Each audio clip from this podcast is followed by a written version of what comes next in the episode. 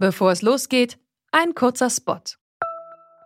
Bald starten ja wieder die Grand Tours mit viel sportlichem Ehrgeiz, medialer Berichterstattung und leider auch mit schlimmen Stürzen. Die Teilnehmenden sind hoffentlich gut abgesichert, denn im schlimmsten Fall müssen sie ihre Karrieren beenden, weil der Sturz es unmöglich macht, weiterhin zu fahren. Aber nicht nur im Sport, auch in jedem anderen Beruf kann eine Berufsunfähigkeitsversicherung sinnvoll sein.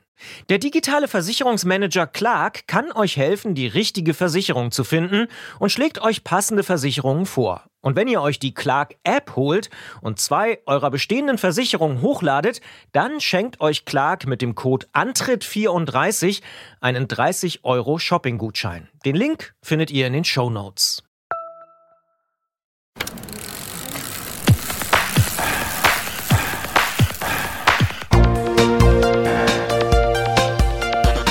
Antritt. Alles zum Thema Fahrrad bei Detektor FM. Präsentiert von Rose, die Bike-Experten. Hier ist der Antritt, die Fahrradsendung auf Detektor FM mit der Juni-Ausgabe 2016. Mein Name ist Gerolf Meyer. Und ich bin Christian Bollert. Und Christian Bollert ist schon ganz aufgeregt. Ich soll ihn nämlich nach seinem Hunderter fragen. Christian, was ja, macht dein Hunderter? Ja, nachdem du mich die letzten Folgen so aufgezogen hast, dass ich es nicht geschafft habe, 100 Kilometer mal am Stück zu fahren, habe ich es jetzt tatsächlich gleich zweimal geschafft. Wir sind nämlich mit den Kollegen äh, zum Immergut-Festival gefahren im Mai. Und da sind wir jeden Tag 160, äh, 162, 163 Kilometer gefahren. Jedenfalls einmal Leipzig-Potsdam und dann Bayern, Potsdam, Neustrelitz. Sehr, sehr schöne Strecke. Fahrradstraßen gibt es da teilweise. Großartig. Nördlich von Berlin, wenn man da wirklich mal langfahren will, Richtung Müritz. Empfehlenswert, empfehlenswert, empfehlenswert. Nur die B96, die sollte man äh, möglichst meiden. Okay, aber Fahrradstraßen im Wald. Ja, total okay. super. Fahrradstraßen im Wald, ja. links und rechts äh, einfach nur Natur. Feldhasen haben wir gesehen zum Beispiel, Bussarde und was man alles so im Wald sehen kann, war eine großartige Fahrradtour. Das können auch schon Ferien sein. Was alles äh, Ferien sein können und was das kann, ähm, das besprechen wir in dieser Sendung. Es gibt viel zu hören und viel zu sehen. Lord, don't slow me down. Hallo Manchester.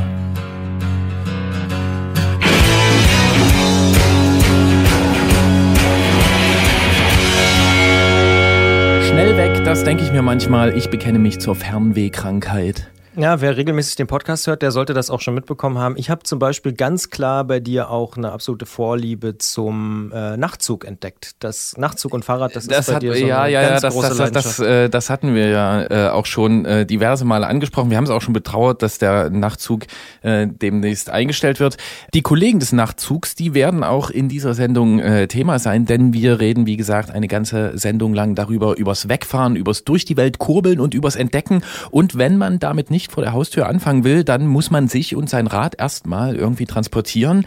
Im Fernverkehr der Deutschen Bahn ist das leider gar nicht so einfach und darüber habe ich mit Nicole Knapp, der Pressesprecherin des Schienenriesen, gesprochen. Dabei macht Reisen auch viel mehr Spaß, wenn es vor allen Dingen unkompliziert ist. Das ist es leider ja tatsächlich nicht so oft bei der Deutschen Bahn.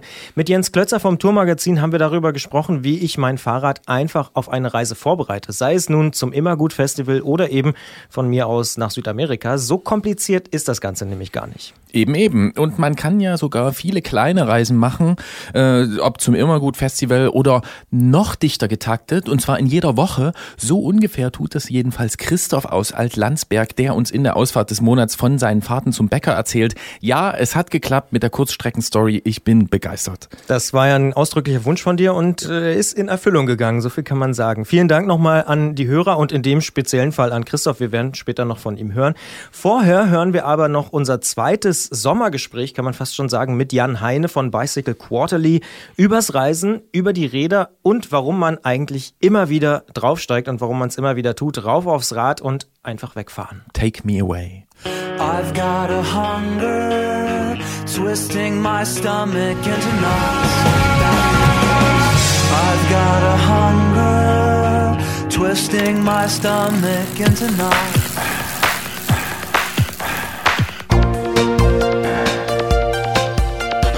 Antritt. Alles zum Thema Fahrrad bei Detektor FM. Präsentiert von Rose, die Bike-Experten.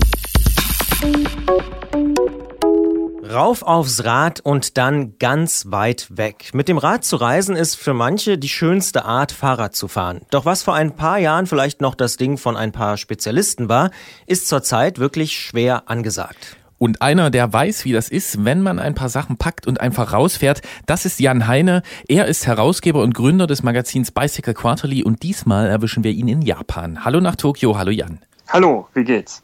Gut geht's. Und dir? Auch gut. Wir sind gerade zurückgekommen letzte Woche von ein paar Tagen am japanischen Meer, wo wir eben, ja, wie sagt man, Radreisen gemacht haben. Dann passt das ja zu unserem Gespräch. Wir wollen ja drüber sprechen, äh, was es so mit dem Radreisen auf sich hat und warum das jetzt auch plötzlich so, so hochkommt, gefühlt. Denn vor ein paar Jahren, da waren Reiseradler ja noch so ein bisschen die Aussätzigen der Szene, ja. Die hatten ihre Klicksandalen und vielleicht ihre Batik-Shirts und so komische Räder und irgendwie waren die exotisch, aber nicht wirklich cool. Heute ist man aber ziemlich hip, wenn man sich auf zwei Rädern ins Abenteuer mit draußen schlafen stürzt. Was ist da passiert? Ich weiß es nicht genau, aber ich denke einfach, die Abenteuerlust hat zugenommen. Das Rennrad ist ja auch weniger angesagt, weil, naja, die ganzen Doping-Geschichten und so bei uns in den USA, wo ich Bicycle Quarterly normalerweise herausgebe in Seattle, ist ja seit Lance Armstrong vom Rennrad nicht mehr viel, viel die Rede. Und man redet jetzt von Gravelbikes und die, die, das ganze Abenteuer, was eigentlich schon mit dem Mountainbike angefangen hatte, aber eben dann doch schnell zu stark in die Technik, zu stark ins Downhill und so weiter und so fort, die Bikeparks gegangen war, kommt jetzt wieder hoch, dass man einfach nur, ja, wie soll man sagen, bis ans Ende des Horizonts und, und noch weiterfahren will. Und ja, nimmt ein paar Sachen mit. Entweder man übernachtet in irgendwelchen Herbergen, Jugendherbergen, kleinen äh, Pensionen oder zeltet einfach im Freien, je nachdem, wie, wie man es wünscht oder auch eben, wo man hinfährt. Ist das einfach nur ein Revival des Radreisens oder hat sich auch wirklich substanziell was verändert, wenn man an sowas herangeht jetzt heutzutage im Jahr 2016? Das Fernweh hat es immer schon gegeben, aber früher war es eben doch häufig so, dass Radreisen bedeutete, man reiste fast um die Welt mit Riesengepäck und so weiter und so fort. Heute ist es so, viele Leute reisen halt viel kürzer, vielleicht nur 24 Stunden. Eine Reise, die wir letztes Jahr gemacht haben, trafen wir uns um 4 Uhr nach der Arbeit und sind in die Berge bei uns in Kaskaden gefahren bis zum Ende der Straße am Mount Rainier, haben nachts um elf gezeltet und am nächsten Tag sind wir zurückgefahren, hatten Schotterstraßen dabei und alles, was, wir, was man sich so wünschen kann, kleines Lagerfeuer und waren 24 Stunden später wieder zu Hause. Das lässt sich auch im stressigen Alltag machen. Das lässt sich mit Familie bewerkstelligen und so weiter. Das ist nicht mehr so, dass man seine Arbeit aufgeben muss, dass man sein Fahrrad packt, sein Haus verkauft oder seine Wohnung aufgibt das und, und ein Jahr lang wegfährt, sondern wirklich häufig ist es ja also eine Wochenendfahrt oder wie unsere Tour am japanischen Meer, das waren vier Tage, wo wir ein paar Zulieferer besucht haben und dann einfach ein paar Tage drangehängt haben die Fahrräder ausgepackt und losgefahren sind. Hm, also es löst sich also so ein bisschen dieser, dieser feste Begriff einer Radreise auf. Das können also ziemlich viele verschiedene äh, Sachen sein. Ähm, mhm. Ist es denn beim Rad vielleicht das Gleiche? Also vom, vom Rennrad bis zum Fatbike sieht man ja eigentlich gerade alle möglichen Spielarten des Reisemobils. Gibt es denn sowas wie ein klassisches Reiserad noch oder braucht man das überhaupt noch? Das klassische Reiserad ist sicher immer noch ein Werkzeug, würde ich sagen, was man, was man braucht, wenn man wirklich viel Gepäck hat, wenn man vorne und hinten Packtaschen hat, Zelt und Kocher und Kleidung für warmes Wetter und kaltes Wetter, wenn man über die Anden will und so weiter und so fort. Aber wenn ich jetzt wirklich nur 24 Stunden unterwegs bin, kann ich den Wetterbericht angucken. Ich weiß, es wird nicht viel regnen, nehme vielleicht eine ganz dünne Regenjacke mit. Dann brauche ich ja gar nicht so viel. Manchmal fahren wir nur mit einer Lenkertasche oder nur zwei Packtaschen vorne. Und der Vorteil dann ist eben, dass es gerade heute bei diesen Gravelbikes viele Räder gibt, die sich einfach viel spritziger fahren, die sich fahren wie eine Rennmaschine mit breiteren Reifen. Und ja, man kann halt im Wiegetritten Berg hochfahren, was mit einem klassischen Reiserad eigentlich nicht so möglich ist, weil das Gepäck hinten ja doch arg das Fahrrad zum Wanken bringt, wenn man da aus dem Sattel steigt. Das war ja mehr, ja, wie soll man sagen, vielleicht der Unterschied zwischen einem Maultier und einem Rennpferd. Und auf dem Rennpferd kann man halt auch ein bisschen was mitnehmen. Das heißt, das Rad erfüllt nicht nur eine Transportaufgabe, sondern es bietet mehr Fahrspaß inzwischen. Genau. Im Prinzip ist es ja so, die, die Radreisenden lassen sich in zwei Gruppen aufteilen, so ein bisschen. Einmal gibt es die Leute, die das Rad nehmen, um die Ferne zu erkunden, aber das Radfahren ist ich würde nicht gerade sagen zweitrangig, aber es sind jetzt nicht Radfahrer, die wirklich jetzt bergauf und bergab versuchen, das Letzte rauszuholen. Aber was ich glaube, was man mehr und mehr jetzt sieht, sind Leute, die vom Rennrad kommen oder vom Mountainbike, die eigentlich erstmal sportliche Radfahrer sind und plötzlich sich denken, ja Mensch, wenn ich ein Zelt mitnehmen könnte oder nur einen Schlafsack, dann könnte ich ja ganz andere Sachen erkunden, weil ja, dann hat man plötzlich 24 Stunden statt nur fünf oder sechs oder acht Stunden und ja, kann viel mehr Abenteuer machen und ganz andere Gegenden erkunden. Und ich glaube, dass sich da einfach viel getan hat. Leute, die wirklich am Radfahren zuerst Spaß haben und das Abenteuer und das Reisen kommt als, als zweites danach. Du hast schon angesprochen, auch die Arten der Reisen ändern sich. Also auch 24 Stunden können schon eine Reise sein. Früher war das vielleicht eher klassischerweise die Weltreise. Es gibt also nicht nur technisch äh, keine reine Lehre mehr, sondern auch bei den Reiseformaten. Beobachten wir das richtig? Ja, auf jeden Fall, glaube ich. Ähm, Gerade, also ich würde sagen, zum Beispiel jetzt in den USA gibt es diesen Swift Campout, wo die Leute weltweit kurze Radreisen machen. Am, wann ist es? Am 25. 26. Juni, also an der am längsten, längsten Tag, längsten Wochenende des längsten Tag des, des Jahres. Und ja, ähm, Samstagmorgens losfahren, Sonntagabends zurück oder so. Oder du warst ja selber dabei beim Bicycle Quarterly Unmeeting letztes Jahr.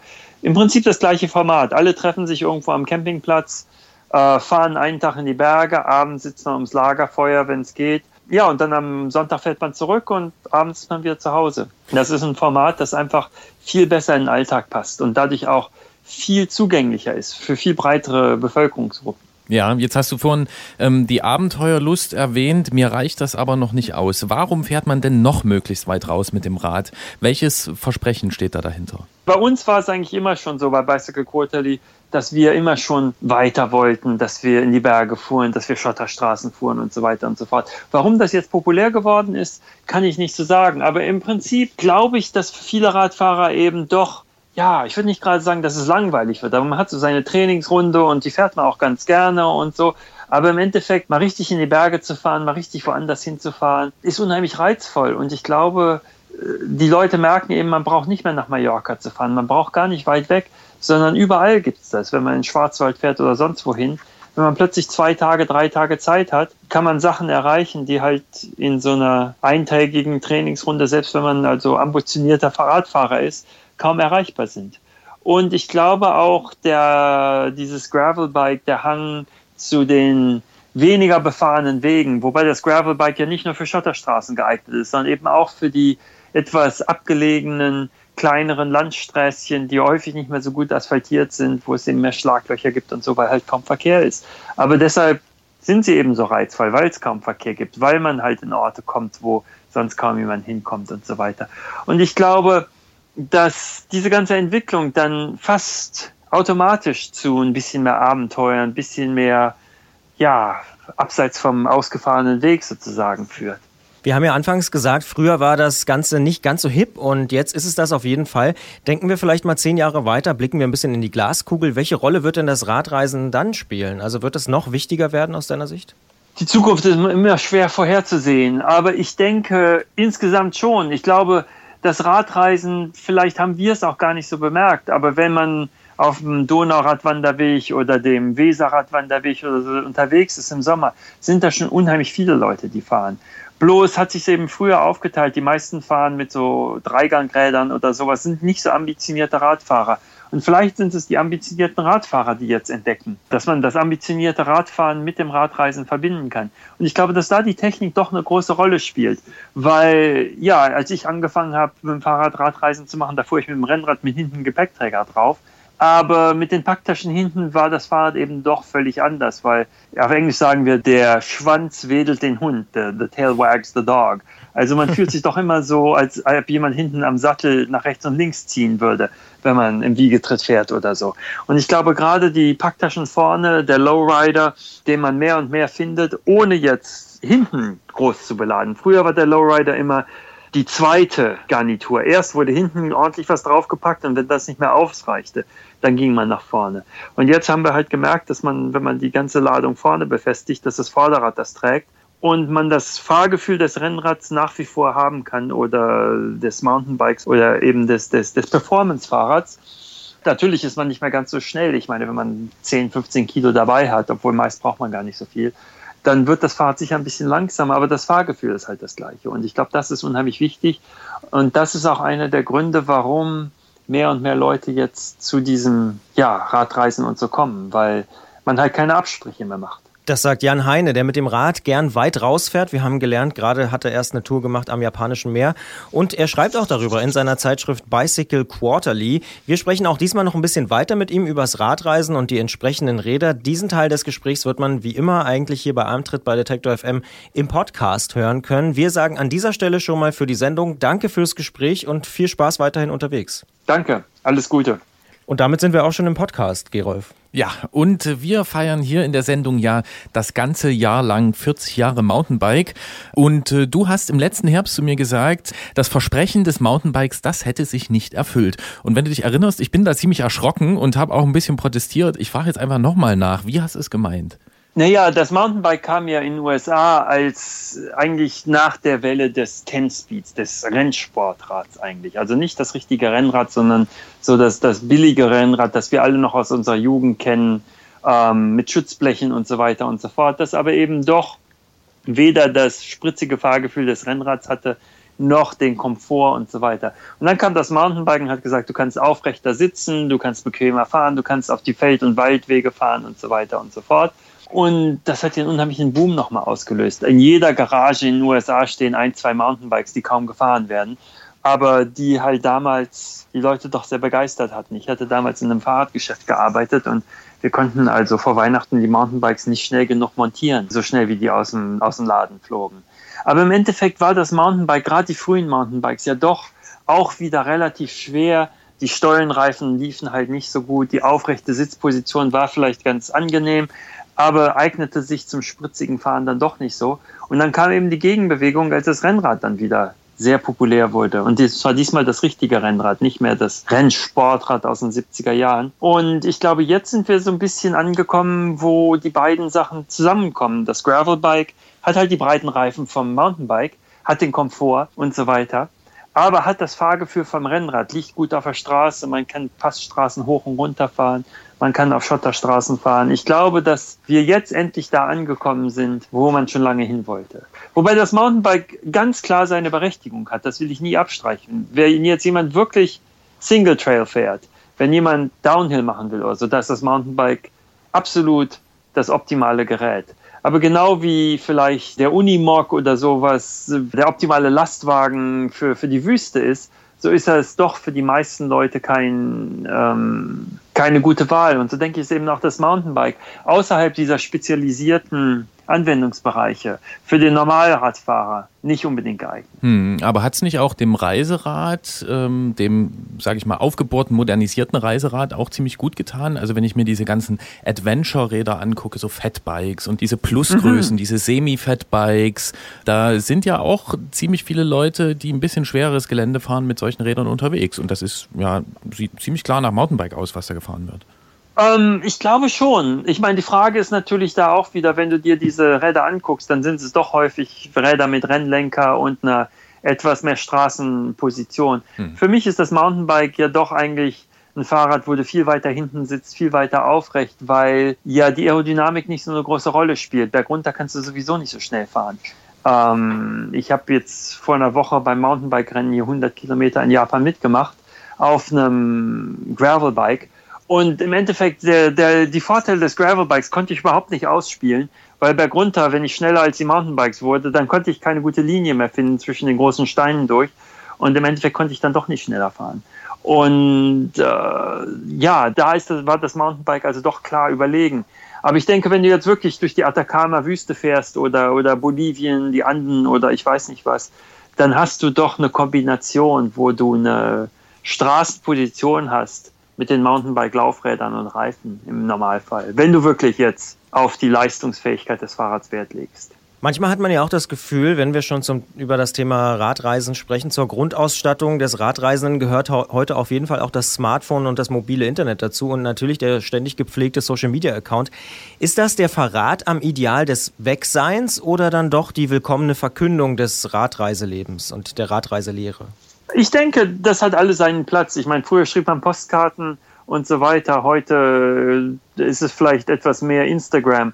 Solange die Leute, wie soll man sagen, solange das Radreisen selber noch die Hauptrolle ist, sehe ich da kein Problem. Und ich bin sicher, wenn du wirklich in Landen unterwegs bist, hast du sowieso keinen Empfang für deinen Phone. Also das ist gar nicht so ein großes Problem. Aber nochmal zurück zum Mountainbike. Ich denke, das Mountainbike hat viele gute Impulse gegeben. Dreifachkurbeln sind viel, äh, sind einfach eingeführt worden. Oversize Rohre und so weiter. Sachen, die man früher nur von ganz wenigen Spezialisten bekam kannst du heute relativ einfach bekommen. Und wenn du wenig Geld hast und willst wirklich Abenteuerreisen machen, dann kannst du mit einem relativ billigen Mountainbike doch dir ein Fahrrad aufrüsten, das wesentlich besser ist als wenn du so ein Rennsportrad aus meiner Jugend genommen hättest und da dann hinten die Packtaschen draufgetan hättest und so. Also insofern will ich das Mountainbike auf keinen Fall abstreiten ich finde ja diesen Fusionsgedanken ganz gut, den du auch schon angesprochen hast. Also dass, dass sich das alles so trifft und äh, dann in so einem, naja, äh, so einer Mischung aus Rennrad und Mountainbike zusammenkommt. Was mir jetzt aufgefallen ist während des Gesprächs, vor einem Jahr hast du immer noch auf dem Begriff Allroad-Bike bestanden und dieses Gravel so ein bisschen ähm, zur Seite geschoben. Jetzt sagst du die ganze Zeit Gravel und nicht mehr Allroad. Hat sich da was geändert? Eigentlich nicht. Wir sagen nach wie vor Allroad-Bike, weil ähm, Gravel halt denken die Leute, da muss man Schotterstraßen mitfahren und auf einer geteerten Straße geht es nicht. Allroad ist im Prinzip, ja, wie soll man sagen, zum Beispiel dieses Fahrrad, was wir jetzt getestet haben, das ist ein Titan-Rennrad mit 54 mm breiten Reifen. Und wenn du dich da auf einer glatten Straße in die Kurve legst, ist das wie beim Motorrad. Du kannst also Schräglagen kriegen, die du mit dem Rennrad mit schmalen Reifen nicht kriegst, weil die Reifen zu hart aufgepumpt sind und haben einfach nicht die Griffigkeit. Also wir haben festgestellt, dass wir vorne die Lowrider höher montieren müssten als normal, weil die Packtaschen auf dem Boden schleifen, wenn wir uns in die Kurve legen. So, so, so gut ist die Straßenlage. Und äh, Gravelbike zu sagen zu sowas ist eigentlich nicht fair, weil, weil es auf der geteerten Straße eigentlich auch besser fährt. Du sprichst von deinem Firefly wahrscheinlich? Ja, das Firefly. Ja. Ähm, du wirst die Zeitung nächste Woche kriegen, hoffe ich. ja, ich hoffe auch. ähm, und äh, ja, die Zeitung, die machst du jetzt ja seit 14 Jahren und am Anfang war der ja auch so ein bisschen die, ich sag mal, die komischen Vögel mit den alten französischen Rädern. Und äh, ja. inzwischen äh, sieht man aber auch teilweise beim Trendbarometer The Radavis, mit dem wir auch schon gesprochen haben, äh, wenn du was schreibst auf dem Blog, dann schreibt er das auch, sagt der Jan Heine hat was geschrieben, dann fährst du jetzt ein Firefly, was ein super angesagter äh, äh, super angesagte Marke ist. Meine Frage geht in die Richtung, merkst du das auch, das Radreisen wird beliebter und auch, dass ihr in diesem Zuge auch so ein bisschen, sage ich mal, mehr Prominenz bekommt in dieser Szene? Vielleicht ein bisschen. Es ist einfach einfacher geworden. Früher waren wir wirklich ein bisschen die komischen Vögel, die gesagt haben, eigentlich müssten die Radprofis breitere Reifen fahren. Das wäre eigentlich viel besser. 25 Millimeter ist wahrscheinlich das Optimum. Und jeder hat gesagt, das kann ja nicht sein. Die Radprofis fahren 21 Millimeter oder später 23 Millimeter und so weiter und so fort. Jetzt fahren die Radprofis halt 25 Millimeter Reifen und so manche anderen Sachen sind halt auch eingetroffen und damit hat man halt mehr Glaubwürdigkeit. Ich meine, das ist immer so, wenn man was vertritt, was, was nicht allgemein angesagt ist dann schwimmt man ein bisschen gegen den Strom und muss sich eigentlich erstmal beweisen.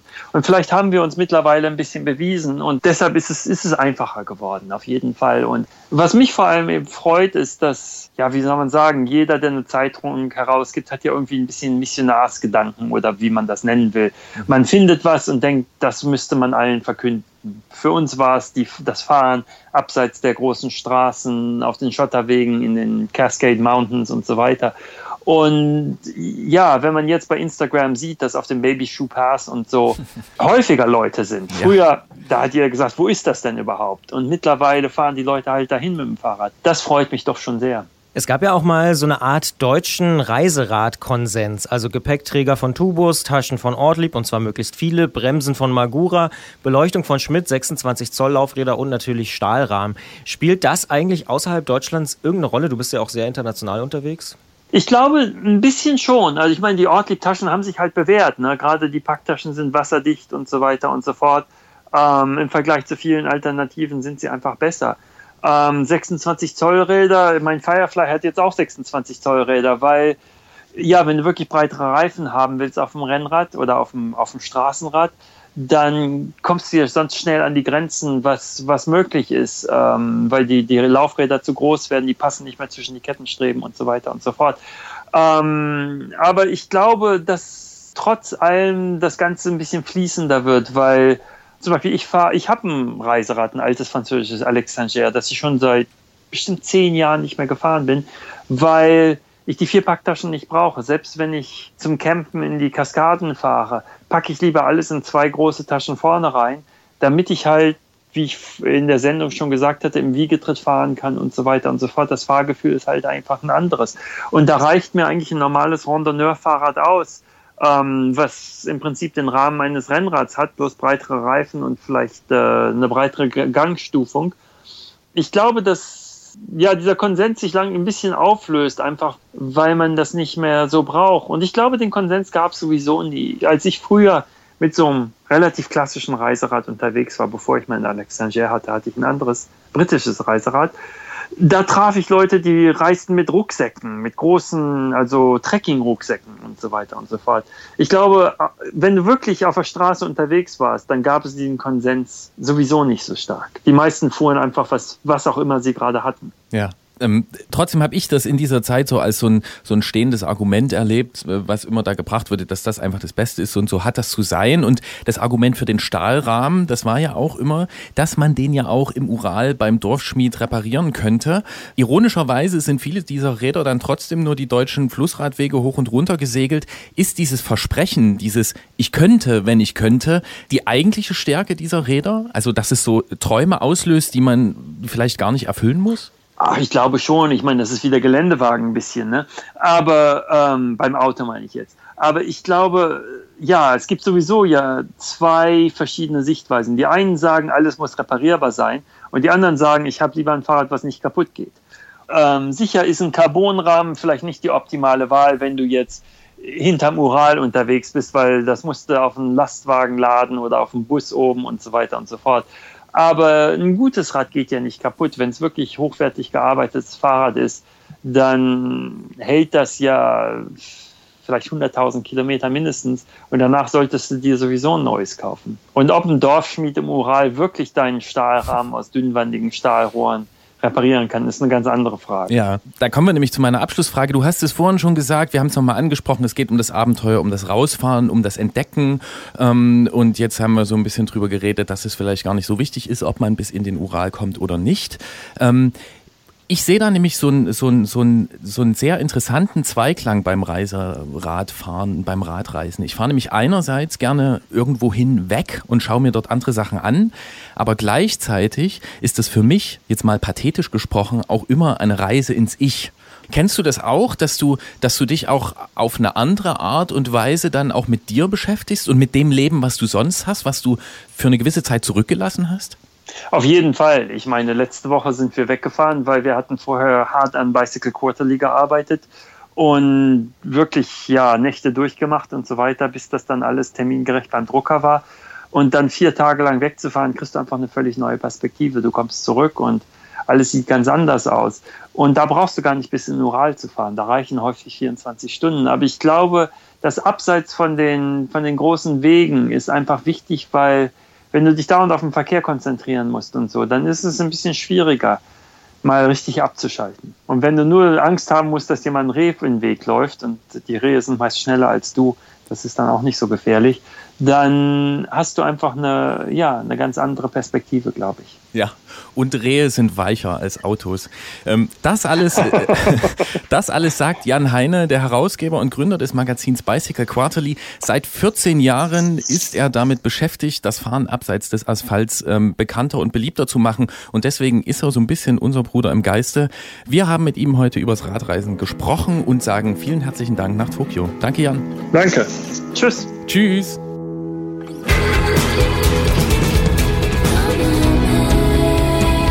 Ach, der Jan Heine. Cascades und japanisches Meer, auch zwei schöne Ziele. Bei dem einen weiß ich es, bei dem anderen, da steht der Beweis noch aus. Der wird aber sicher auch irgendwann erbracht werden. Ja, muss leider beides mal passen, aber ähm, man kann ja auch nicht alles machen. Nee, kann man nicht. Manches ist auch gar nicht so einfach, hatten wir schon angesprochen, das Fahrrad im ICE. Ähm, Im Flugzeug haben wir es ja neulich schon mit Herrn Klötzer besprochen. Ähm, heute dann das Gespräch mit der Deutschen Bahn.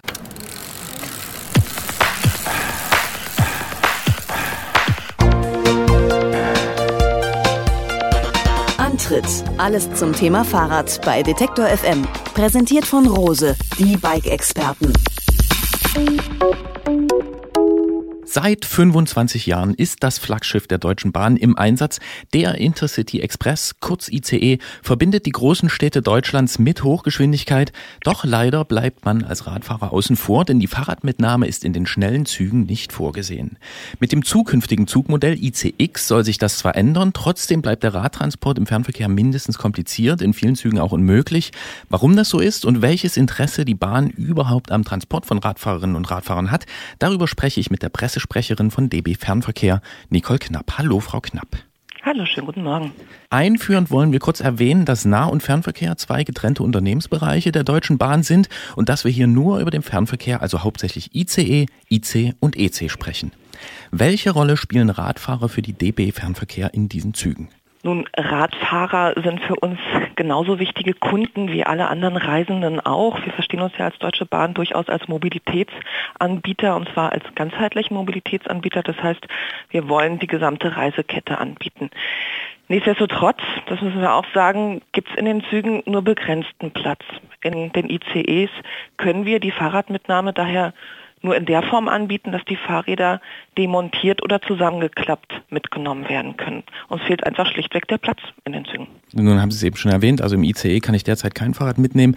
In den Intercity- und Eurocity-Zügen, da gibt es wenige Stellplätze, die muss ich mindestens 24 Stunden vorher reservieren und sie sind oft ausgebucht. Wenn es über die Grenze gehen soll, muss ich sogar ins Reisezentrum in einer größeren Stadt. Für mich als Anwender, als Radfahrer ist das System ziemlich unflexibel. Können Sie verstehen, dass ich mich da nicht wirklich ernst genommen fühle? Nun, wir nehmen unsere Reisenden natürlich ernst. Aber auch da in den IC- und EC-Zügen gilt, der Platz ist begrenzt. Und wir wollen einfach ein gewisses Chaos auch bei den Radfahrern beim Ein- und Aussteigen verhindern. Deswegen bitten wir unsere Reisenden, die Fahrradmitnahme im Vorfeld zu reservieren. Nun sind wir ja in einer Zeit, in der ganz viel in Echtzeit geht. Ne? Also ich kann ja mit meinem Smartphone ähm, jeden einzelnen Zug nachverfolgen. Ich kann in den Zug einsteigen und dann erst meine Fahrkarte buchen. Nur im Fall des Radtransports, da habe ich so eine 24-Stunden-Frist und so wenige Abteile. Und in anderen äh, Ländern, in Österreich oder in der Schweiz, ist das viel einfacher. Die Bahngesellschaften dort, die äh, bekommen das hin, auch in den schnellen Zügen äh, Fahrräder zu transportieren. Warum schaffen die das im DB-Fernverkehr nicht? Die Anzahl der, der Plätze für die Fahrräder bleibt einfach eine begrenzte. In Bezug auf die Digitalisierung, da hat die Deutsche Bahn Anfang des Jahres ein großes Zukunftsprogramm gestartet unter dem Titel Zukunft Bahn das ganz auf den Kunden ausgerichtet ist, widmen wir uns auch der Digitalisierung. Und natürlich sind wir dabei, alles in die Wege zu leiten, dass es auch dort Fortschritte geben wird.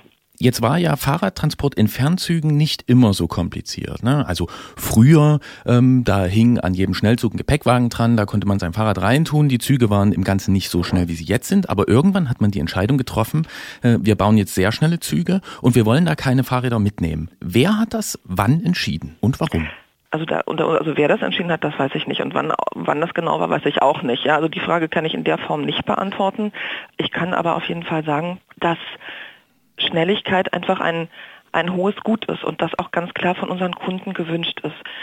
Der Gepäckwagen, das kostete Zeit. Ja, da waren, war Servicepersonal drauf, das hat geholfen äh, beim Gepäck annehmen, beim Gepäck ausgeben. Das ging zulasten der Fahrzeit. Das ist auch nicht moderner Verkehr. Da musste eine Kompromisslösung gefunden werden und das ist die heutige.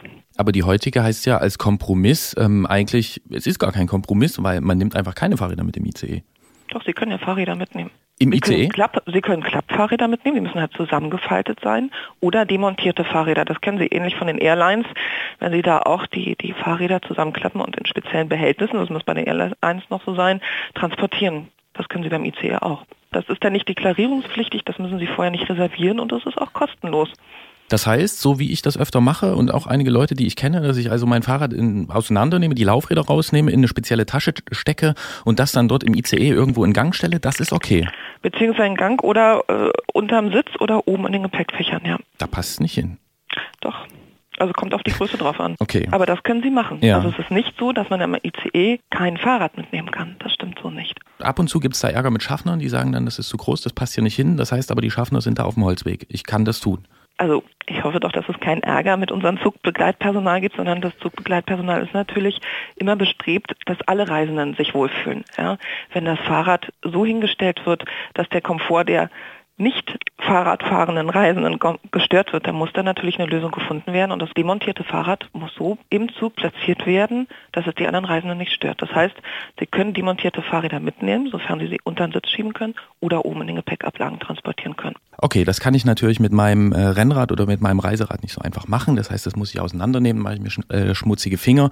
Da sehe ich noch ziemlich viel äh, Komfortspielraum, aber wir haben ihn ja schon kurz angesprochen, der kommende IC4, früher mal ICX genannt, der hat zwischen ungefähr 450 und 830 Sitzplätzen und ähm, jeweils acht Fahrradstellplätze, wenn ich richtig informiert bin. Halten Sie die denn wirklich für ausreichend? Nun, das werden wir probieren, ob die ausreichend sind. Nicht umsonst starten wir einen, einen Probebetrieb mit dem ICE 4. Der wird ein Jahr lang getestet, bis er dann wirklich in den normalen Betrieb übergeht. Es ist ein, ein Versuch. Ja? Wir sind ähm, stolz darauf, dass wir jetzt überhaupt eine unkomplizierte Mitnahme der Fahrräder anbieten können. Und wir werden sehen, wie sich die Nachfrage entwickelt und dann auch entscheiden. Okay, das heißt, es ist noch gar nicht entschieden, wie dort und ob dort die Fahrradbeförderung ähm, integriert wird? Doch, das ist entschieden. Also okay. Also es wird den Stellplatz auf jeden Fall für die acht Fahrräder geben im Zug, im neuen ICE 4. Wir werden dann im Probebetrieb und auch hinterher, wenn er im, im laufenden Betrieb ist, sehen, wie die Nachfrage ist und wie tatsächlich auch das Handling ist, wie sich das auf die Ein- und Ausstiegszeiten auswirkt. Was sagen Sie denn zu Lösungen, die es in anderen Zügen gibt, dass es also mehrere kleine Fahrradabteile gibt, was dann vielleicht diese Stapel- und Rangieraktionen an den Bahnhöfen jeweils ein bisschen entzerren könnte und auch den ganzen Vorgang beschleunigen könnte? Ist das eine Option für den ICE 4? Momentan ist das nicht der Fall.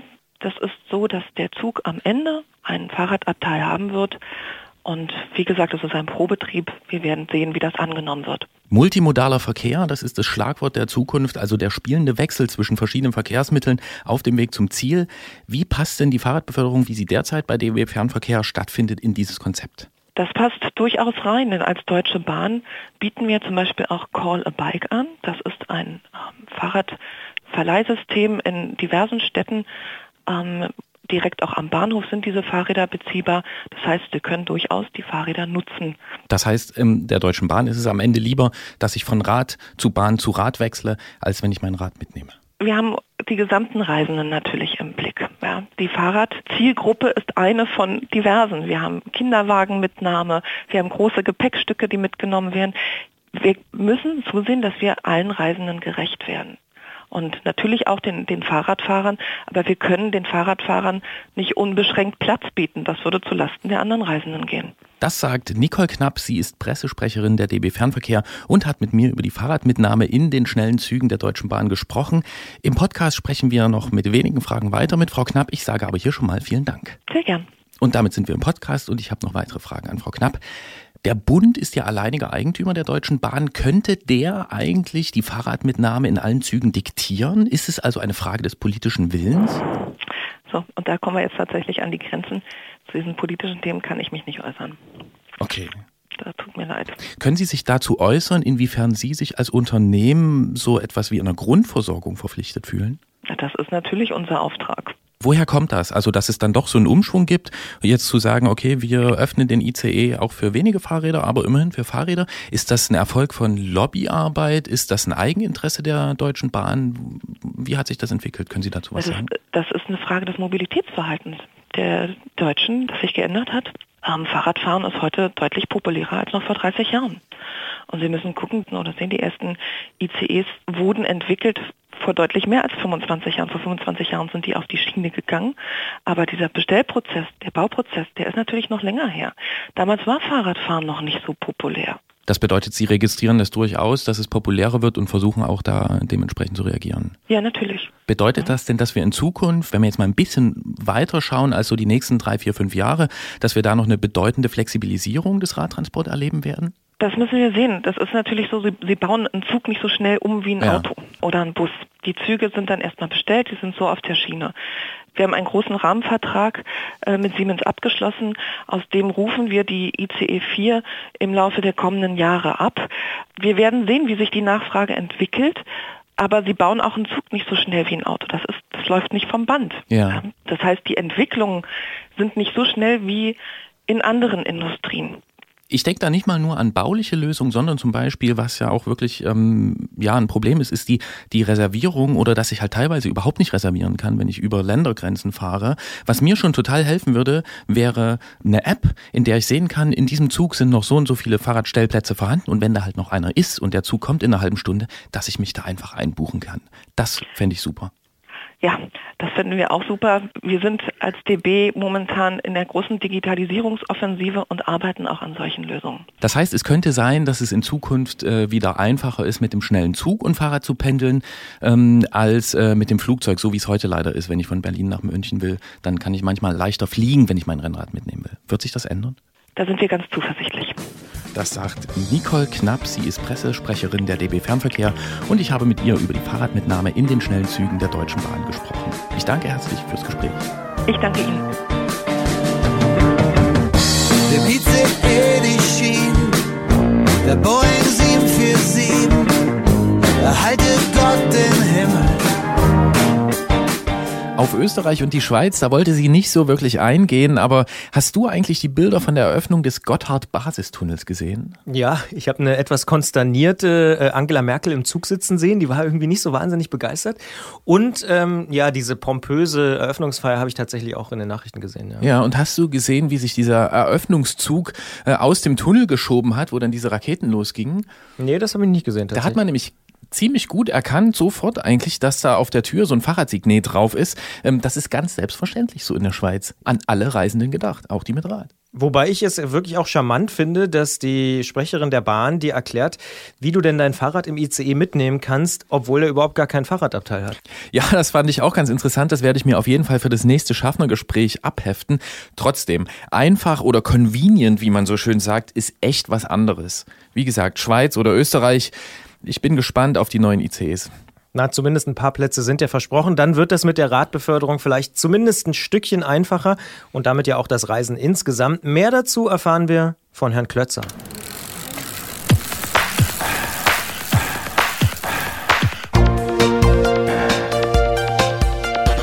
Antritt. Alles zum Thema Fahrrad bei Detektor FM. Präsentiert von Rose, die Bike-Experten. Wenn man eine Reise plant, dann kann man es wahnsinnig kompliziert angehen und am besten gleich ein ganzes Rad dafür aufbauen. Das ist natürlich immer schön, doch eigentlich geht es ja gar nicht ums Rad, sondern um alles drumherum. Also gehen wir heute bei Klingeln bei Klötzer mal den anderen Weg und sprechen darüber, wie einfach es ist, mit dem Rad auf Reisen zu gehen. Denn das macht er gern, unser Technikexperte vom Tourmagazin aus München, der Jens Klötzer. Klingeln bei Klötzer. Die Technikfrage beim Antritt auf Detektor FM. Und heute ist er sogar im Studio. Wir sparen uns die lästige Telefonqualität und sagen Hallo Jens. Hallo. Wir machen es uns also einfach mit dem Reisen. Fangen wir mal an beim wichtigsten. Ähm, Brauche ich denn ein spezielles Fahrrad dafür? Äh, nee, brauche ich nicht. Also äh, in erster Linie muss ich mich mal wohlfühlen auf dem Rad, weil man muss natürlich bedenken, wenn ich mit dem Rad reise, dann bin ich den ganzen Tag auf dem Ding unterwegs und fahre nicht nur mal irgendwie zehn Minuten von A nach B. Und ansonsten tut's fürs Erste eigentlich erstmal ein kleiner, bequemer Rucksack. Was ist denn aus deiner Sicht das Wichtigste am Fahrrad, um entspannt in fremden Gegenden dann unterwegs zu sein? Also Wohlfühlen habe ich schon rausgehört, aber was gehört da noch so dazu? Genau, das Wichtigste ist, dass mir nichts wehtut, äh, wenn ich so lange auf dem Rad sitze.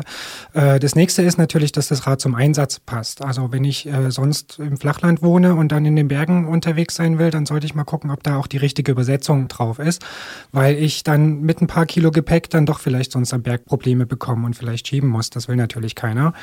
Ansonsten einen guten Zustand sollte es sein, es sollte stabil genug sein, weil was ich natürlich vermeiden will, ist, dass irgendwas unterwegs kaputt geht, weil dann ist meine Reise unterbrochen. Guter Punkt, guter Zustand. Welches Werkzeug und welche Ersatzteile sollte ich denn mitnehmen? Also ganz wichtig ist immer ein Ersatzschlauch oder Flickzeug, weil das ist dann doch das, was auch nicht nur in der Stadt, sondern auch auf Reisen immer meistens als erstes mit kaputt geht, dass ich mir da selber helfen kann.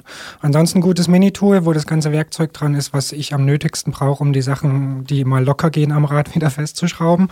Ansonsten ist an Spezialteilen nicht so viel am Fahrrad dran, was man jetzt, wenn man irgendwo in zivilisierten Gegenden unterwegs ist, nicht auch in jedem Fahrradladen mal organisieren könnte. Vielleicht für Fahrräder, die äh, ein auswechselbares Schaltauge haben, was sich gern mal verbiegt, da könnte man eventuell Ersatz mitnehmen, weil das ist dann doch nicht in jedem Radladen vorhanden. Eine wichtige Frage für viele, die so eine Reise planen, ist ja auch das äh, gute Gepäck. Wie viel Gepäck brauche ich eigentlich? Gibt es da eine gute Antwort? Die gute Antwort ist so wenig wie möglich und so viel wie nötig. Äh, man tut natürlich immer gut daran, da auf ein Minimum zu reduzieren. Und äh, das kommt ein bisschen drauf an, wie man unterwegs sein will. Wenn man jetzt in festen Behausungen wie Pensionen oder Hotels übernachtet, ähm, dann reichen fünf Kilo so aus unserer Erfahrung. Also Einsatz äh, Ersatzklamotten äh, die man dann wechselweise immer wäscht, äh, ein bisschen Hygienezeug und äh, eine Regenjacke. Ähm, das tut's eigentlich. Wenn ich natürlich so unterwegs sein will, dass ich auch draußen übernachte mit Zelt und Schlafsack und Kocher und so, dann ist es natürlich mehr, aber da muss man eben bedenken, das muss man alles auch im Berg wieder hochschleppen und äh, das ja, Fahrverhalten ist nicht so geil wie ohne. Gibt es denn da eine Faustregel, wie man das Ganze dann am besten mitnimmt? Da gibt es ja diverse Möglichkeiten. Rucksack, Fahrradtasche vorne, Ding am Sattel dran. Was würdest du empfehlen? Ja, ich würde empfehlen, wenn es wenig Gepäck ist, reicht ein Rucksack, den man sich auf den Rücken schnallen kann.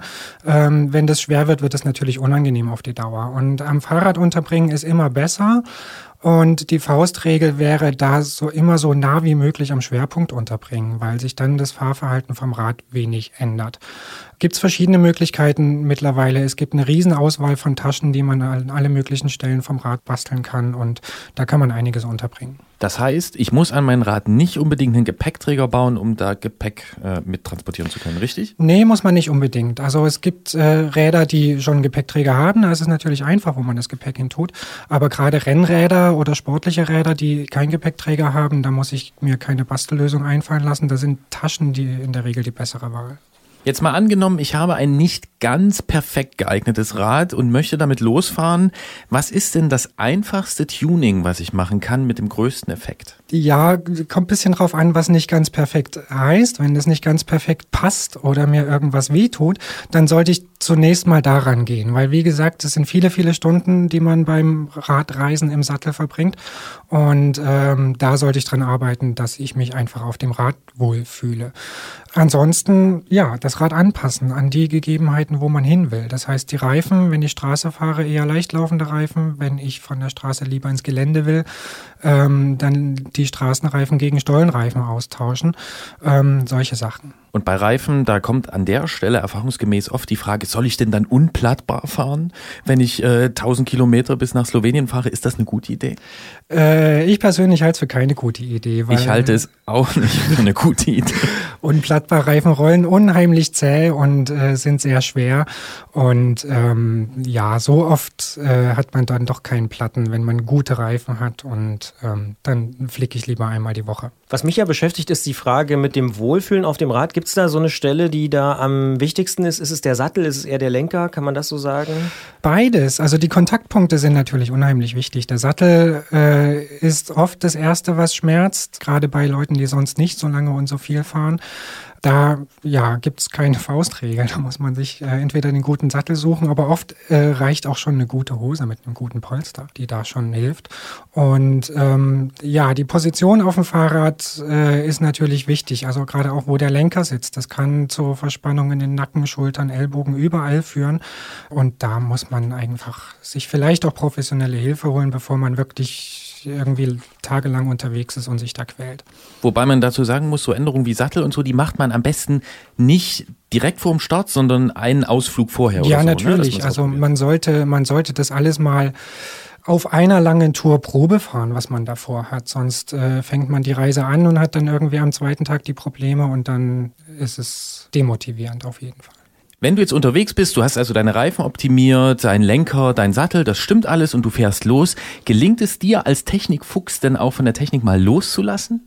Nee, weil ich habe dann die Technik immer noch unter mir und freue mich, dass alles so gut funktioniert und so gut passt. Ja, und das ist der Punkt, wo bei mir dann die Technik sich zurückzieht und einfach nur da ist und funktioniert und ich habe Zeit für die ganzen anderen wichtigen Sachen. Ja, es gibt auch Unterschiede. Das sagt Jens Klötzer vom Tourmagazin, der auch gern mehrere Tage mit dem Rad unterwegs ist. Heute ist er bei uns im Studio, ist nicht die ganze Strecke mit dem Rad gekommen, ist aber trotzdem okay. Wir sagen vielen Dank fürs Gespräch. Ich danke euch. Voila. Yeah. I'm only coming out to play.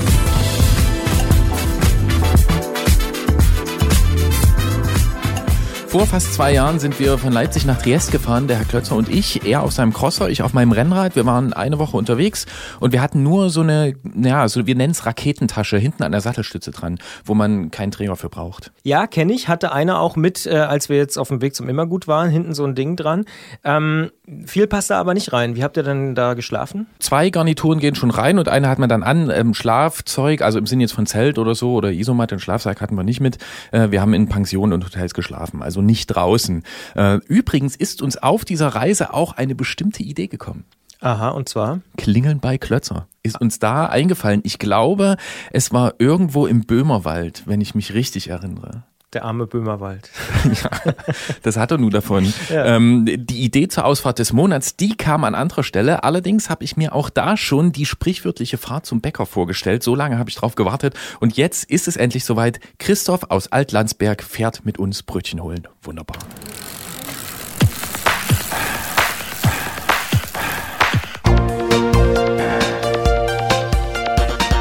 Antritt. Alles zum Thema Fahrrad bei Detektor FM. Präsentiert von Rose, die Bike-Experten.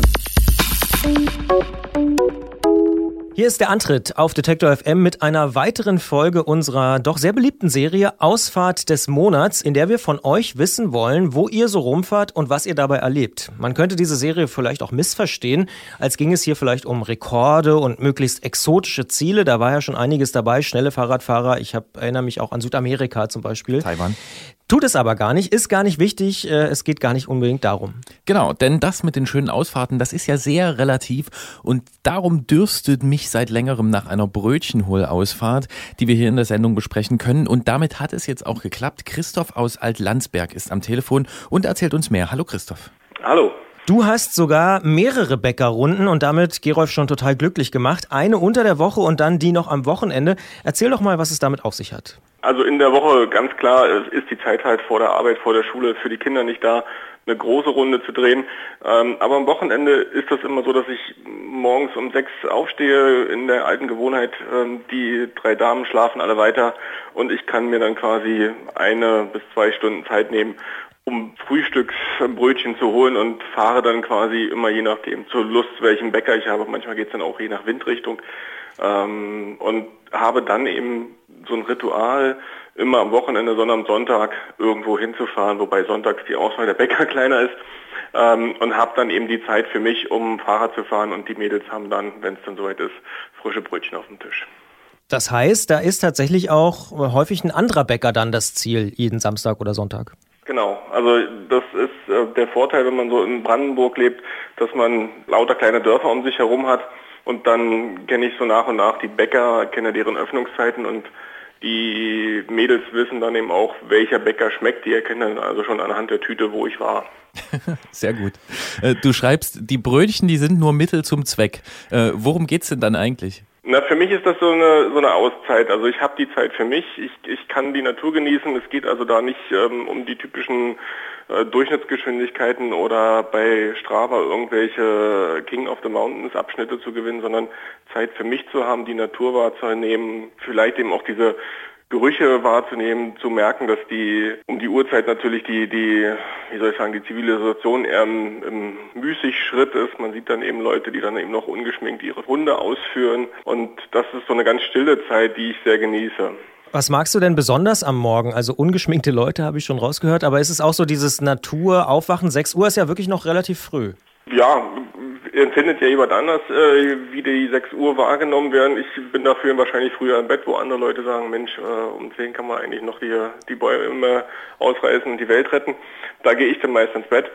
Für mich ist das tatsächlich dieses Erwachen des Tages und die Natur und das ganz anders wahrzunehmen, als das eben sonst so ist, wenn man eben dann, wie soll ich sagen, im Berufsverkehr unterwegs ist in Berlin und Fahrrad und Ähm, da ist das ja ganz anders und insofern ist das viel angenehmer für mich, das so ruhig wahrzunehmen und so langsam und wie der Tag so erwacht. Also spannend ist in dem Zusammenhang auch, wir haben ja jetzt bald wieder diese Randsportabend namens Fußballspiel mit EM ich fahre dann immer zu den äh, Halbfinal- und Finalspielen Fahrrad, weil dann die Straßen auch schön leer sind und die Ergebnisse kriegt man dann trotzdem durch die Fenster laut mitgegrölt bekommen. Das entgeht einem dann trotzdem nicht. Ja, ähm, wir sprechen in dieser Sendung ja über das Reisen und da denkt man normalerweise ja an die eher seltenen Fernfahrten.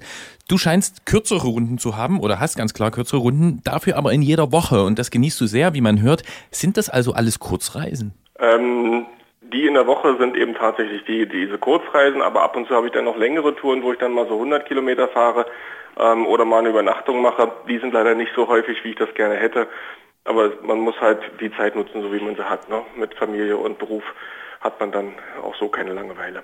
Ja, aber die, also ich meinte so die, die Bäckerfahrt, also wenn du dir das Dorf aussuchen kannst und dann morgens so beobachtest, wie alles erwachst und du hast ja vorhin auch gesagt, das ist so Zeit für dich. Also hat das schon, schon das Brötchen holen so den Charakter einer kurzen Reise? Für mich ja. Also es ist eine Flucht aus dem Alltag, um es so zu formulieren. Die, die Zeit für mich zu haben. Ähm, es gibt auch ähm, Gelegenheiten, wo ich mir bewusst ein Stück Kuchen kaufe ähm, und mich dann noch einen Moment irgendwo an, auf den Steg an den See setze und dann eben für mich in aller Ruhe dieses Stück Kuchen dann esse und manchmal dann eben auch noch diesen neuen Trend verfolge namens Kaffee Outside, also dann eben auch so Kochgeschirr mit habe, um eben mir einen Kaffee zu kochen und dann sitze ich dort und genieße das für mich. Also es geht dann eben nicht um die große Kilometerrunde, sondern diesen kleinen Urlaub, die kleine Flucht. Jetzt habe ich persönlich noch äh, eine Frage als alter Potsdamer. Wo gibt es denn die besten Brötchen in der Nähe von Altlandsberg? Ähm, leider aus Sicht der Damen bei einer Kette namens, ähm, nee, die, die lassen wir jetzt hier einfach weg, also eine große Kette, die bundesweit vertreten ist, die mögen sie am meisten. Und du selbst? Ähm, ich mag einen kleinen Familienbäcker äh, namens Tannfeld. Äh, hilft euch nicht, aber ist äh, außerhalb von Berlin in einem kleinen Nebenort von Werneuchen. Ja, wenn man da mal ist, kann man ja mal Eben.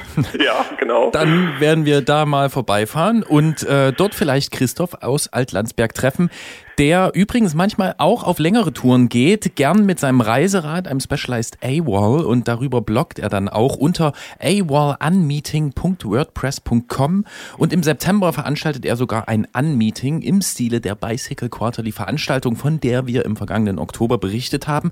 Am 10. September ist es im Harz soweit, da findet das AWOL Unmeeting statt und man kann natürlich mit jedem Rad, jeder Marke daran teilnehmen.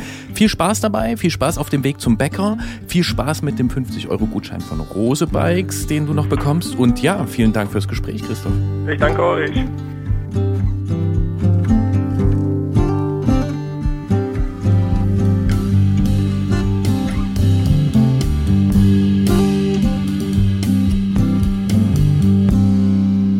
So, ich werde das ganz bewusst nachmachen. Ich kaufe mir ein Stück Kuchen und ich werde es morgens an einem See verzehren. Auf einem Steg. Ja, Stellst du dann noch auf Facebook? Ja, auf die Antrittsseite Wink mit dem Zaunpfahl. Diese Sendung ist auch im blauen Netzwerk. Und sonst so, was geht? Ja, ne, so die üblichen Termine. Dauphiné und Tour de Suisse auf der Straße und bevor es dann die neue Sendung gibt, äh, hat am 2. Juli auch die Tour de France schon begonnen. Geht also demnächst los. Im Gelände am kommenden Wochenende schon, dem 4. und 5. Juni, gibt es den Downhill World Cup in Fort William. Das wird schon allein in Sachen Wetter spannend, denn im letzten Jahr ist das Rennen fast wegen Bodennebel abgesagt worden. Bei dem Wetter in Deutschland in den letzten Tagen könnte man sich das auch fast vorstellen. Ja, ja und spannend wird auch die Maurice Brocco 400 am 25. und 26. Juni, denn die ist benannt nach dem französischen Rennfahrer Maurice Brocco und sie findet dieses Jahr als überdimensionales Ellicat von Mittag zu Mittag statt, 24 Stunden zwischen Leipzig, Chemnitz, Dresden, Ferropolis, ne, kennen wir von einem anderen Festival, nicht vom mhm. Immergut, aber vom Meld, Halle und dann wieder Leipzig. Das sind so ungefähr 400 Kilometer. Ich muss kurz einhaken. Ellicat muss man vielleicht mal kurz erklären, was das ist, für alle, die es nicht kennen.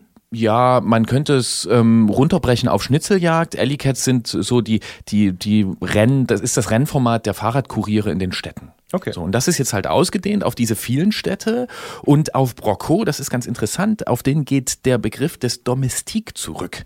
Denn er hat 1911 bei der Tour de France einem gewissen François Fabé oder Faber ähm, seine Helferdienste angeboten. Das war zum ersten Mal, dass da also Fahrer kooperiert haben und ähm, das war ja sozusagen unerhört und Tourchef Henri Desgranges, der beschimpfte Brocco daraufhin als Domestique und heute ist der Begriff überhaupt nicht mehr abwertend gemeint. Ähm, eine spannende Veranstaltung Veranstaltung mit einer spannenden Geschichte findet zum ersten Mal statt. Infos unter mauricebrocco400.net. Brocco schreibt man B-R-O-C-C-O wie Brokkoli. Und ähm, der 26. Juni, der ist übrigens Broccos Todestag. Ah, daher kommt die Verbindung sozusagen. Domestik heute tatsächlich ja eher so der Edelhelfer, ne? eher so eine Auszeichnung. Und das Datum 25. 26. Juni ist auch in anderer Hinsicht ganz besonders. Es ist nämlich das Wochenende nach der Sommersonnenwende und da rufen die Fahrradtaschenbauer von Swift Industries aus Seattle zum Swift Campout auf und der ist wirklich international unter buildbyswift.com slash campout kann man sich nämlich nämlich anmelden. Man erscheint dann als Pfeil auf einer Weltkarte und dann soll man einfach rausfahren, irgendwo ein Nachtlager aufschlagen und als Teil einer weltweiten Draußenschläfergemeinde auf Rädern ja, sich sozusagen bestätigt fühlen. Auch eine Form der Reise. Ja, und ich kann schon mal sagen, diese Sendung, die wird sich beteiligen und ich suche dann auch noch jemanden mit Ortskenntnis zwischen Berlin und Potsdam. Äh, dort findet am 10. Juli der Parfonsritt statt, ein 80 Kilometer Spaßrennen für Crosser, Graveler und ihre Gesinnungsgenossinnen und Genossen. Mehr Infos unter parfonsritt.com und ja, Christian, Region Klein Machnow, wie sieht's aus? Naja, kenne ich zumindest den ein oder anderen Baum. Ich muss mal gucken, wie das so mit dem Kalender aussieht. Aber klingt auf jeden Fall nach einem sehr, sehr spannenden Format. Berlin, Brandenburg, Wälder, Gravel, Cross, großartig. Also ich äh, sage, das ist eine gute Sache, kann man gerne mitmachen. Und wer davon erzählen will und vielleicht auch selber mitmachen will oder von anderen Sachen, Brötchen hatten wir jetzt schon, aber gibt ja noch andere Dinge, die man mit dem Fahrrad holen kann. Dann gerne uns schreiben, gerne uns erzählen an antritt.detektor.fm. Dort kann man das machen oder natürlich über die App. Für Android und Apple haben wir ja mobile Apps. Dort kann man ganz einfach im Bereich mitmachen, sich selbst aufnehmen, uns einen kurzen Text schicken oder einfach ein Foto vom Fischbrötchen oder was auch immer man mit dem Fahrrad macht. Man muss auch nicht unbedingt was holen, um beim Antritt äh, in der Ausfahrt des Monats mitmachen zu können. Und diese Sendung, in der wir auch für das eine oder andere Wort neue Ausspracheversionen erfinden und vorstellen. Die wird jetzt an jedem Donnerstag im Juni um 20 Uhr im Wordstream auf Detektor FM wiederholt. Die neue Ausgabe gibt's am 7. Juli und wenn wir schon mal das Mutiheft gezückt haben, das A-Wall-An-Meeting mit Christoph aus Altlandsberg findet am 10. September im Harz statt und da bringt bestimmt auch jemand Brötchen vorbei. Kann man sich auch schon mal in den Kalender eintragen. Und jetzt gibt's noch obendrauf, ich pack noch einen raus, Podcast-Bonustrack, nämlich ein Gespräch mit den weltreisenden Brüdern Höppner, die in 80 Tagen ohne Geld um die Welt gereist sind. Sie haben vorher auch schon eine lange Weltreise gemacht von Berlin nach Shanghai und darüber jeweils ein Buch geschrieben geschrieben. Ich habe die getroffen im Rahmen der Buchmesse der letzten und mit ihnen darüber gesprochen, wie das so ist zu reisen und dann auch noch als Bruderpaar. Das ist auch nochmal ganz interessant. Und dann das Ganze auch noch zu vermarkten als Buch und äh, Video und so. Sehr, sehr interessantes Gespräch, wie ich finde. Und wir sagen schon mal gute Fahrt. Auf Wiederhören, bis bald. Und jetzt geht's raus und spielt's Weltreise. Au-dessus des vieux volcans,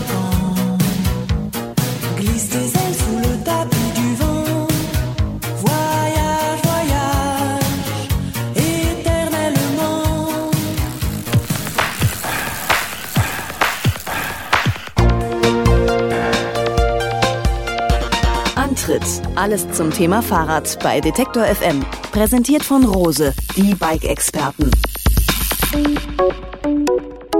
Ihr seid nicht gewöhnliche Brüder, Zwillingsbrüder, sondern ihr seid, also ich kenne euch von einer Reise, die ihr ge getan habt. Ihr seid über 13.000 Kilometer mit dem Fahrrad von Berlin nach Shanghai gefahren. Ja. Hammer. Wirklich, super Idee. Habe ich, äh, hab ich auch schon oft vor, aber mit meiner Schwester wäre das unmöglich. Ähm, da wäre schon von Berlin äh, irgendwie nach Potsdam schwierig. Aber äh, ihr habt es gemacht. Warum eigentlich?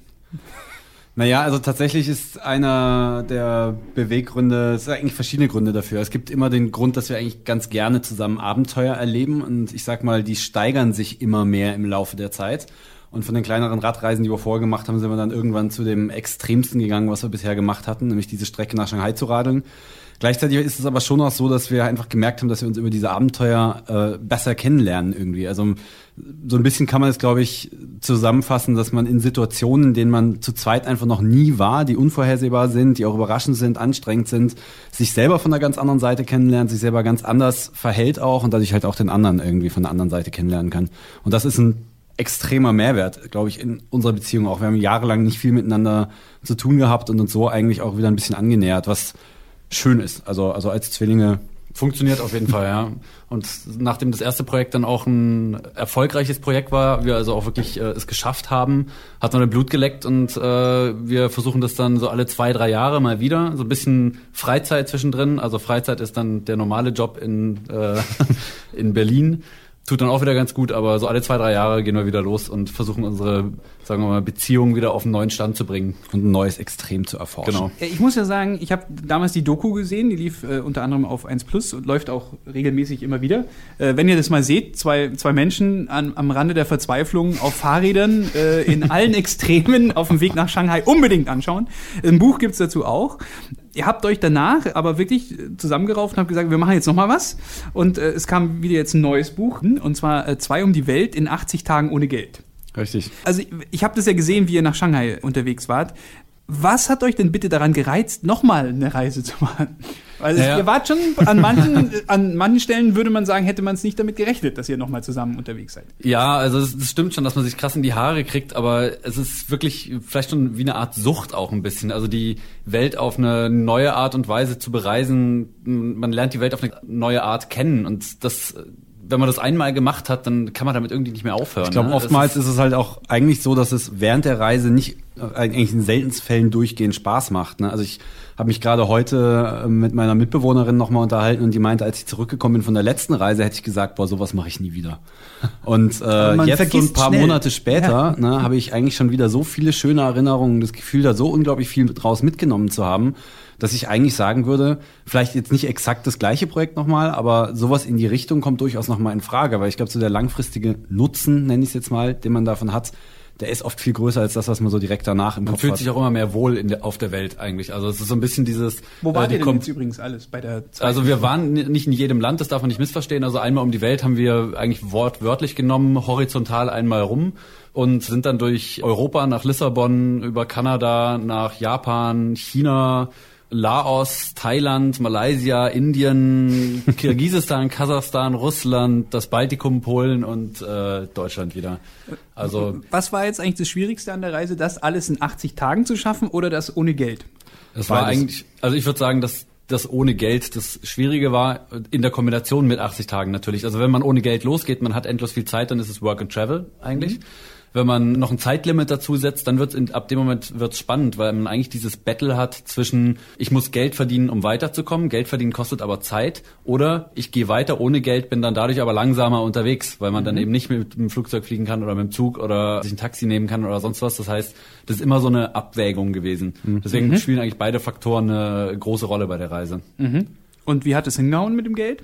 Eigentlich ganz gut. Also ich glaube, so die erste Strecke bis nach Vancouver im äh, ganz im Westen von Kanada hatten wir irgendwie fast das Gefühl, dass Abenteuer, was wir uns vorgenommen hatten, gar kein Abenteuer ist, weil wir so unglaublich einfach, so, so, so reich beschenkt worden sind die ganze Zeit in Kanada und überall mitgenommen und zum Essen eingeladen. Also wir haben eigentlich ohne viel zu tun, sind wir einmal quer durch Kanada getrennt und haben jeden Tag sowohl Mitfahrgelegenheiten gekriegt, als auch noch von jedem von denen dann irgendwie Geld geschenkt bekommen. Und ein Abendessen. Und ein Abendessen dazu. Und so. also es war schon fast ein bisschen langweilig irgendwie. Ne? Also da haben wir uns Sorgen gemacht, ob das Ganze überhaupt noch ein bisschen spannender wird. Aber das war erst der Anfang. Das war erst der Anfang. Es ging dann mit dem Wechsel zwischen den Kulturen, sage ich mal, von den westlichen Kulturen hin zu den fernöstlichen los, dass man erstmal einen richtigen Kulturschock hatte auch und sich erstmal dran gewöhnen musste wieder.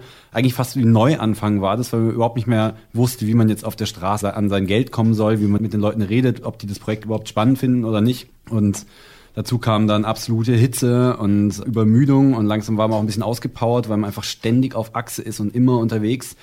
Und da wurde es dann richtig anstrengend und lief auch mal eine Zeit lang etwas zäh und da war sicherlich öfters mal der Gedanke dran, auch einfach aufzugeben und dieses ganze Projekt einfach mal ja, in den Wind zu schießen. Aber Das ist euer Spannungsbogen auch, ne? Ja, das genau. Ist, das irgendwann kommst du an Hast diesen du gemerkt, Punkt, wie der sich aufgebaut ja, hat? wo, wo praktisch nichts mehr geht, aber dann kommt irgendwo Aber das, das. Schöne ist, dass man dann auch immer denkt, das war's jetzt mit dem Spannungsbogen, aber dann kommt danach noch mal einer, der noch spannender wird. Wa- Was würdet ihr sagen, war bei der letzten Reise war ja Moskau ähm, persönliches Highlight für euch. Was ist es dieses Mal gewesen? Ja, also ich bin das persönliche Highlight an Städten, würde ich sagen, war, glaube ich, tatsächlich gar nicht so weit weg von zu Hause, nämlich Lissabon. Ja. Ähm, das ist wirklich eine Stadt, in die ich mich verliebt habe da. Das ist unglaublich nette Menschen, wahnsinnig schöne Stadt. Äh, und also die Locals, die da leben, auch einfach sowas von freundlich und nett auch zu Leuten, zu Touristen eigentlich. Mhm. Das, glaube ich, nicht zu vergleichen ist mit irgendeiner Stadt, die ich so kennengelernt habe bisher. Ansonsten würde ich sagen, ist sicherlich Neu-Delhi ein absolutes Highlight gewesen. Aber das muss Also- man mögen. Also es ist, Ja. es gibt die Leute, die hassen Indien, es gibt die Leute, die lieben Indien und ich kann ganz gut verstehen, woran es liegt, weil äh, man muss wirklich sich auf eine andere Kultur einlassen können und damit umgehen können, glaube ich, um es zu lieben. Ich bin mir noch nicht so ganz sicher, was bei mir zurückgeblieben ist. Ich habe auf jeden Fall Neu-Delhi kennengelernt, was sehr arm ist und auf der anderen Seite auch sehr hilfsbereit, aber natürlich lernt man vielleicht, äh, wenn man da als, sagen wir mal, zahlungskräftiger Tourist unterwegs ist, Neu-Delhi auf eine andere Seite kennen. Vielleicht wird man dann auch noch mehr über den Tisch gezogen von den Einheimischen oder sonst irgendwas. Ich weiß es nicht, aber es ist, also es ist auf jeden Fall ein krasses Trotz einer der spannendsten Städte auf Ja, jeden Fall. eine der Wie, spannendsten wie kam das da so an, dass ihr kein Geld habt, um zu reisen und euer Geld irgendwie besorgen musstet? hat man uns einfach nicht geglaubt, weil wir sind ja natürlich auch mit Kameraausrüstung rumgerannt, um das Ganze Ja. zu dokumentieren. Und wenn du dann da mit einer, was weiß ich, Panasonic-Kamera stehst und dich selber filmst und dann behauptest, du hast kein Geld, dann sind die Leute da etwas skeptisch aus verständlichen Gründen. Ja. Witzigerweise war es dann so, dass wir eigentlich in Neu-Delhi schon fast aufgeben wollten aus moralischen Zweifeln, weil wir gemerkt haben, dass es nicht korrekt ist, die bettelnden Leute, die arme Mutter mit ihrem Kind auf dem Arm abzuweisen und zu sagen, nee, sorry, wir haben kein Geld. Obwohl es eigentlich gar nicht stimmt. Wir haben ja, wenn wir zu Hause sind, hätten wir rein theoretisch das Geld, um diesen Leuten wenigstens ein bisschen zu helfen. Und da haben wir dann die moralischen Zweifel gehabt, ist es richtig, hier in Indien auf der Straße zu versuchen, Geld zu verdienen und eigentlich den Leuten nicht zu helfen, obwohl man ihnen helfen Mhm. könnte. Zum Glück haben wir dann in Indien jemanden getroffen, der uns wirklich diese Flausen wieder aus dem Kopf getrieben hat und gesagt hat, ihr seid es all den Leuten, die euch geholfen haben, schuldig, weiterzumachen. Macht bitte weiter, weil ihr zeigt damit der Welt eventuell ein bisschen, dass das Ganze funktioniert und dass es eine hilfsbereite Welt ist, in der wir leben. Mhm. Und deswegen haben wir dann im Endeffekt auch weitergemacht und uns aber auch fest vorgenommen, das alles wieder äh, zurückzugeben, sobald wir zurück sind. Also dann eben auch wirklich Gegenleistungen zu bringen für die ganzen Hilfsleistungen, die wir bekommen haben. Ja, ihr seid die ganze, du hast gerade schon angesprochen, die ganze Zeit mit der Kamera unterwegs. Gewöhnt man sich da dran, dass, oder nervt es irgendwann mal und dass man auch die ganze Zeit kommentieren muss? Ist ja sehr unnatürlich eigentlich. Man könnte es einfach Ja. nur erleben. Also es ist tatsächlich so, dass es oft auch nervt, aber andererseits auch so, dass man sich da unglaublich dran gewöhnt. Also ich bin immer wieder überrascht. Wir haben insgesamt 400 Stunden Filmmaterial produziert in äh, ja, knapp 100 Tagen oder ungefähr etwas mehr als 20 100 Tagen. Spielfilme. Und das haben wir auch alles gesichtet jetzt und wir haben wirklich alles dokumentiert, was irgendwie unterwegs passiert ist.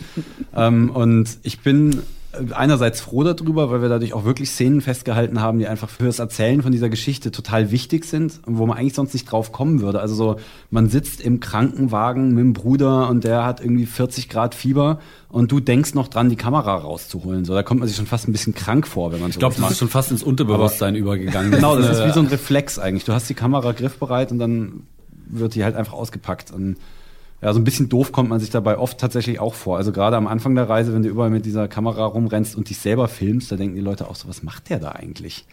Kann ja nicht mal Lissabon filmen, das ist doch viel spannender.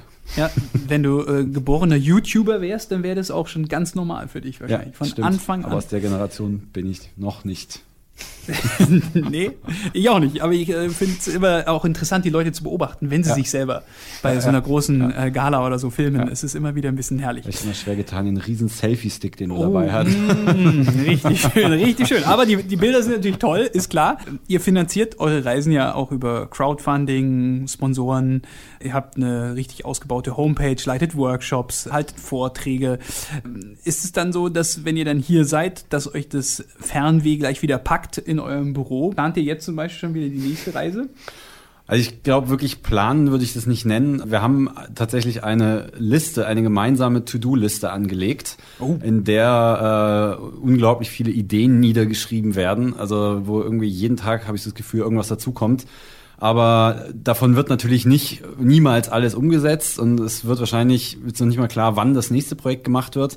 Aber ich glaube auch, dass ich rein zeitlich das mir jetzt erstmal nicht leisten kann. Also weil ich jetzt auch mal ein bisschen zu Hause sein will, Fuß fassen will und nicht immer um die Welt kurven. Also das Wichtige für mich ist dabei halt auch, wenn man so auf so eine Reise geht, dass man irgendwie eine Basis hat zu Hause, die irgendwie auch solide ist. Sonst macht es halt auch irgendwie keinen Spaß, in Neu-Delhi auf der Straße zu sitzen, wenn man nicht weiß, dass man irgendwann zurückkommen kann. Genau. Und deswegen muss da immer zwangsläufig ein bisschen Zeit zwischenliegen zwischen den Projekten. Aber rumspinnen tun wir auf jeden Fall schon wieder. Also es ist auch immer ein bisschen abhängig davon natürlich, in welcher Situation man sich befindet. Also zum Beispiel auf der ersten Reise waren wir noch komplett frei, sage ich jetzt mal. Da hatten auch beide keine Freundin. Bei der zweiten Reise hast du dann eine Freundin, dann kannst du auch nicht mehr so lang unterwegs sein. Dann kommt vielleicht irgendwann mal noch ein Pflegefall in der Familie oder irgendwas dazu. Man weiß nicht, was passiert. Insofern ist es natürlich gut, das so lange zu machen, solange man es kann. Aber also es gibt auch andere Prioritäten im Leben als sage ich jetzt mal, ähm, egoistisch um die Welt zu reisen und alle anderen zurückzulassen. Hm. Manchmal muss er dann schon auch für äh, andere die, Leute die da Umstände sein. müssen auch stimmen. Also die Rahmenbedingungen. genau. Die Rahmenbedingungen sind ganz wichtig. Aber ihr habt abschließend ja schon viele Länder jetzt kennengelernt. Äh, Seit den letzten Landtagswahlen denken ja viele ans Auswandern nach. Welches Land würdet ihr empfehlen? Oh, es gibt tatsächlich viele, die ich gerne mal ausprobieren würde. Also Nee, wo würdest du hin auswandern, Paul? Ich würde, glaube ich, tatsächlich Kanada mal probieren oder vielleicht auch mal, mal ganz kurz überlegen. Mhm. Also was ich auch tatsächlich spannend fände, wäre, glaube ich, Alaska, also USA. Das Okay. fände ich auch noch spannend. Ja. Hansen nur?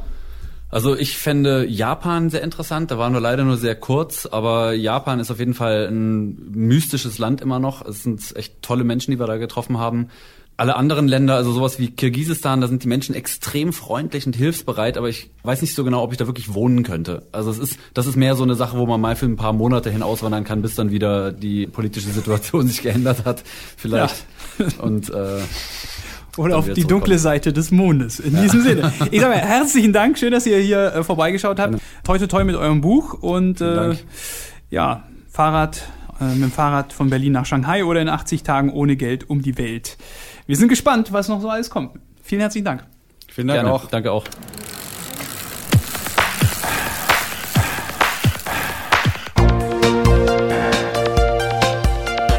Antritt. Alles zum Thema Fahrrad bei Detektor FM. Präsentiert von Rose, die Bike-Experten.